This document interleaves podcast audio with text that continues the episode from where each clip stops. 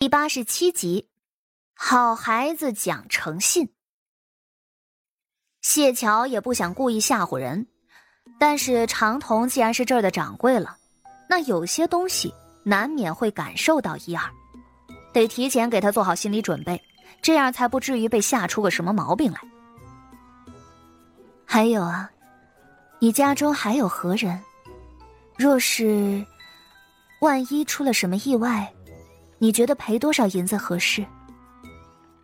长童懵了，他不就是来当个掌柜的吗？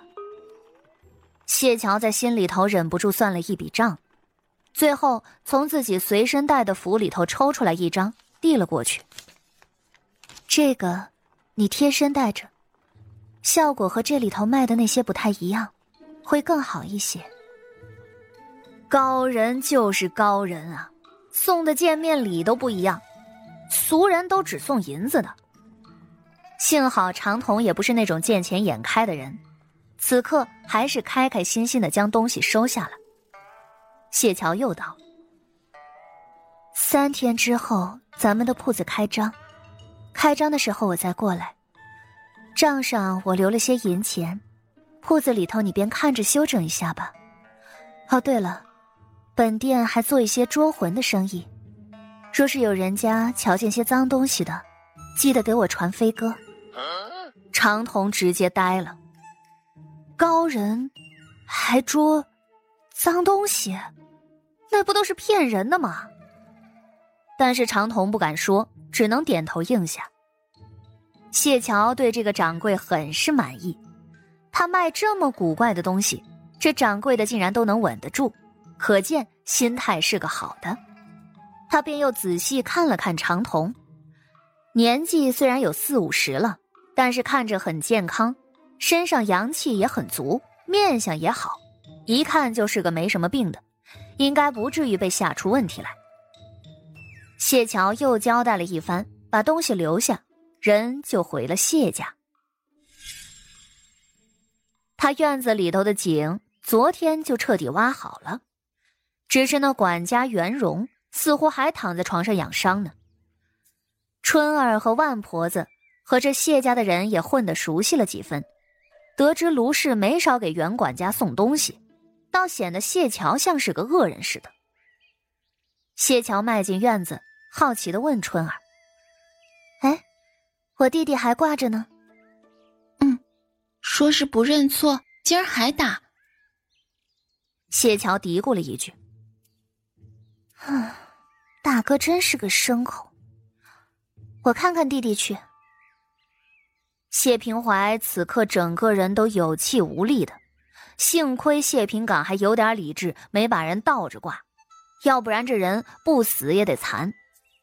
不过现在也好不到哪里去，虽然是树底下，可白天的时候天气还是有些热的。这吃的少，喝的少，还没人跟他说话聊天他被挂得两眼昏花，十分可怜。见到谢桥来了，谢平怀立即就开始哭惨：“ 大姐，你救救我！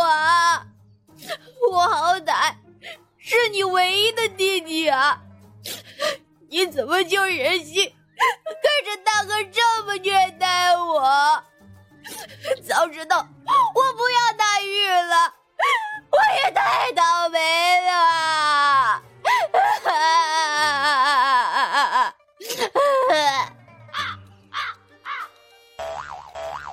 谢桥坐在了树下，温温柔柔的问道：“你怎么就是不和大哥认错呢？”凭啥认错啊？我又没故意丢玉，不认。坚决不认。嗯，还挺有种。谢桥挑了挑眉。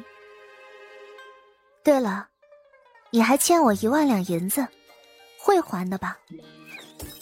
谢平怀顿时觉得胸口一痛。大姐，都这个时候了，你还刺激我做什么？我想看看，你是不是一个说话算话的好孩子。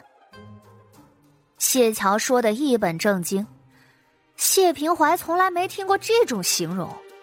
好孩子，他都十二了，算什么孩子啊？我现在没钱，等我下来了，我找娘要。哎，那不行，谢家的钱也有我一份的，你多花一点儿，我将来的嫁妆就少一点儿。你说，是不是这个理？谢桥抬起头，说话慢条斯理的。谢平怀是真没想这么多，爹再赚不就行了？谢平怀这小子长得还算是不错，个头也没有谢平岗那么高，这会儿被挂起来，显得楚楚可怜。谢桥想了想，又道：“嗯，那要不这样吧。”我去求大哥放你下来，但是你得答应我一件事。亲姐姐，你要是真能救我，别说一件了，就是十件我都答应。既然弟弟这么大方，那就十件吧。谢谢。我这边写个文书，弟弟你签字画押，我就立马救人。不过若是你反悔的话，那我就告诉大哥。说你出尔反尔，威逼利诱，死性不改。谢桥语气轻快，十分的高兴。谢平怀本来还有点呆的，可是听到后头，他立马反应过来。好，好，好，好，别说了，我不会反悔的。这么多罪名，那还能有他好日子过呀？谢桥笑了笑，然后掏出了纸笔。写好之后，还踩着凳子，踮着脚上前，让谢平怀在纸上按下了手印儿。等到按完以后，他就直接吩咐人将人给弄下来了。谢平怀下了地，佝偻着腰，揉着手脖子：“大姐，这么下来能行吗？回头大哥生气怎么办？那就说你以死相逼，非要这么做。”我拦也拦不住。谢桥思考了一下，下一刻，谢平怀脸色直接就变了，转身就要爬回到树上去。我逗你玩呢。谢桥忍不住笑了，这孩子怎么这么呆呀？谢平怀神色复杂的转过身，看了谢桥一眼。从前爹就说他还有个大姐姐，还说大姐身体不好。柔柔弱弱，聪慧可人，还特别的疼爱他们，每年都会着人送些特产回来给他们。但事实，